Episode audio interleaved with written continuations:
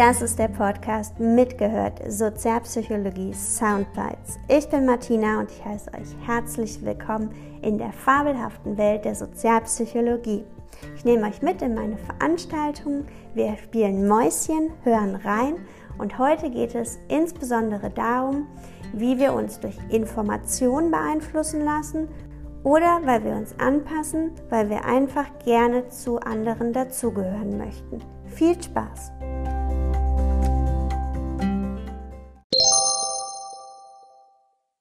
Es gibt zwei Einflussarten, die das Ganze vielleicht verdeutlichen. Wir haben einmal den informativen Einfluss, der das erklären kann. Wir haben einmal den normativen Einfluss.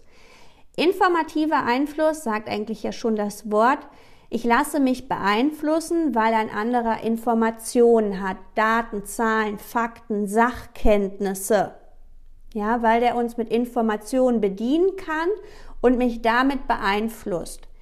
Das Robert Koch Institut, das liefert uns jetzt gerade jeden Tag neue Zahlen und die bedienen uns vor allen Dingen über den informativen Einfluss durch Informationen, wie sich die Zahlen entwickeln oder die Tagesschau, die uns zeigt, wie es gerade auf der Welt aussieht, werden wir mit Informationen versorgt und das beeinflusst uns natürlich. Und dadurch lernen wir natürlich auch immer etwas. Wenn man als Kind etwas machen will und die Eltern sagen einem einfach, nee, das macht man nicht, dann fragen viele Kinder, wieso? Ja, weil man das nicht macht. Warum? Ja, weil man das nicht macht. Irgendwann lernt man zu sagen, ja, wer ist eigentlich dieser Mann? Und Mann steht ja immer für Gesellschaft. Aber das ist kein informativer Einfluss. Das wäre eher der Norm, weil das nicht der Norm genügt. Informativer Einfluss heißt, hier kriege ich etwas über die Kognition, worüber ich nachdenken kann, was ich verstehen kann, was ich lernen kann. Und das beeinflusst mich. Der normative Einfluss ist dann tatsächlich eher wieder auf dem Bedürfnis von anderen akzeptiert und bestätigt, anerkannt zu werden. Ja, es ist der Norm dienlich, sagt man auch. Ich äh, lasse mich durch die Norm beeinflussen bis vor ein paar Monaten war es die Norm, dass es der Höflichkeit entsprach, sich mit der Hand zu begrüßen.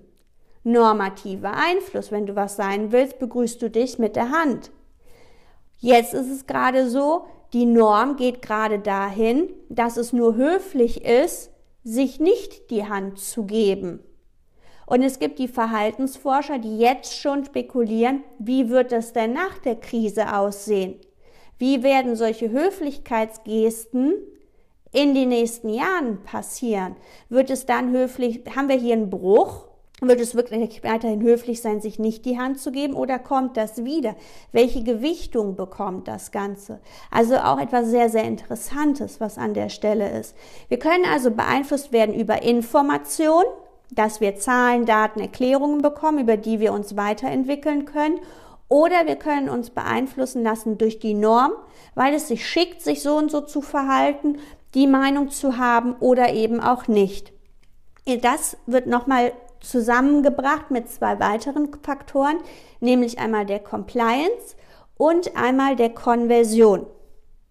Compliance meint, ich ändere mein Verhalten sichtbar nur kurzfristig.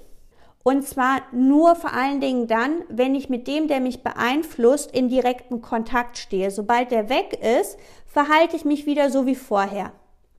Beispiel, heute muss, glaube ich, mein Pferd dran glauben, merke ich schon. Ich laber den seit Wochen voll mit der Maske und dann geht er mit mir spazieren und trägt eine Maske. Und dann sagt er, so Martina, und jetzt geh du mal nach Hause und ich gehe noch ein bisschen weiter und geht um die Ecke. Ich wette mit Ihnen, Sobald er mich aus den Augen hatte, hat er die Maske abgesetzt. Compliance. Beispiel für Compliance.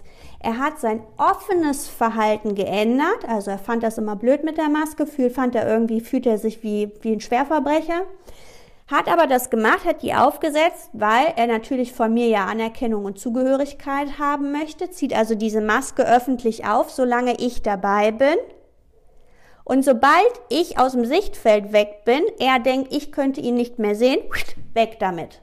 Das wäre Compliance.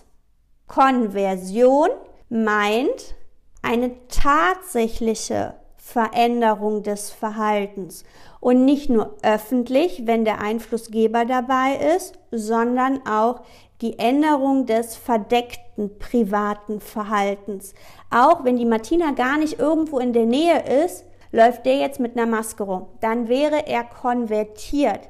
Dann hätte er es aus der inneren Überzeugung verstanden und hätte jetzt sein Verhalten geändert und das eben nicht nur öffentlich, sondern auch privat, wenn der Einflussgeber gar nicht dabei ist. So, und jetzt muss ich gucken, was Lea geschrieben hat, wie bei Kindern mit dem Fahrradhelm. Ja, wenn sie den sonst absetzen, absolut. Anderes Beispiel, ich fand das jetzt eigentlich schon ganz gut, mit durch die jetzige Zeit kann man das an dem Beispiel ganz gut machen. Anderes Beispiel ist Mülltrennung. Ne? Wir gehen mal so ein paar Jahrzehnte nach vorne, Sie haben Enkelkinder, Enkelkind ist bei Ihnen zu Besuch und erzählt ihnen, Oma, Opa, Mülltrennung ist total wichtig. Ne? Also wir leben dann in einer Zeit, da ist Mülltrennung dann wieder total egal. Und dann sagen die, Mülltrennung ist total wichtig. Ja, und jetzt lieben sie ihr Enkelkind und solange das Enkelkind bei ihnen zu Besuch ist, trennen sie schön fleißig den Müll. Und sobald das Kind Sonntagabend von Mutti abgeholt wird und ihnen von der Rückbank noch zuwinkt und sie fleißig mitwinken, sind sie eigentlich schon dabei, wieder alles in die gleiche Tonne zu schmeißen wäre Compliance. Ne? Also nur offen, solange derjenige, der sich in dem Verhalten verändern möchte, dabei ist, würden sie es tun. Und Konversion wäre, Enkelkind ist wieder zu Besuch, erzählt ihnen, Mülltrennung ist total wichtig, weil ähm, das rettet die Ozeane und dann ist die Luft viel besser und was auch immer alles da für Begründungen hinten dran hängen. Und sie denken sich, boah, da hat der kleine Drops aber richtig recht. Ne? Das, was der Drops da erzählt, der Stöpsel, das ist total gut, das ist total richtig. Und sie fangen an, drüber nachzudenken und sie sind wirklich überzeugt. Dann würden sie den Müll trennen, solange der da ist. Und selbst wenn der Sonntag von Mutti abgeholt wird und auf der Rückbank winkt, würden sie weiterhin den Müll trennen. Und daran sehen wir ganz klar, der normative Einfluss hat häufig mit der Compliance zu tun, also normativ, weil ich anerkannt und zugehörig sein möchte, verhalte ich, verändere ich mein Verhalten nur solange der Einflussgeber dabei ist, aber meine private Meinung ändere ich nicht wirklich. Also solange, wenn die weg sind, mache ich alles wie vorher. Wenn man einen neuen Partner kennenlernt, so man selber ist sagen wir mal, an der Stelle, man ist Raucher. So, man ist Raucher, lernt einen neuen Partner kennen und der neue Partner ist passionierte Nichtraucherin oder Nichtraucher und erzählt ihnen, ja, weißt du, ich finde das total scheiße und es wird viel besser, wenn du nicht rauchst und es riecht dann viel besser, meine Klamotten stinken nicht, außerdem ist, bist du dann viel gesünder und so weiter, tralala. Und sie sagen, jo, Alter, mach ich. So. Und dann rauchen sie nicht. Wenn sie jetzt aber nur nicht rauchen, weil sie von dem anderen ja geliebt werden wollen, ihre eigentliche Meinung aber gar nicht ändern, dann würden sie natürlich weiterhin rauchen, wenn der oder die auf einmal gar nicht da ist. Das heißt, mit ihren Kumpels würden sie weiter rauchen. Normativer Einfluss, weil sie zu dem Partner natürlich zugehörig sein wollen, aber sie sind nicht wirklich davon überzeugt. Das heißt, nur in deren Anwesenheit würden sie es nicht tun und ansonsten würden sie normal ihr, ihr Verhalten weitermachen.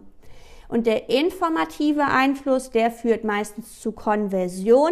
Also wenn Sie sich wirklich damit auseinandersetzen, wirklich durch den neuen Partner überzeugt werden, dass das nicht gut ist, dass Sie das nicht mehr möchten, dann würden Sie nicht mehr rauchen, wenn der dabei ist. Sie würden aber auch nicht mehr im eigenen Freundeskreis rauchen und Sie würden auch nicht rauchen, wenn Sie alleine sind, weil Sie dann wirklich davon überzeugt sind. Und das ist der Zusammenhang, den wir an der Stelle haben.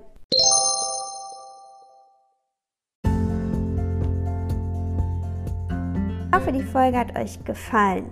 Wie wichtig es ist, wodurch wir uns beeinflussen lassen, das ist auch häufig Thema bei mir im Coaching.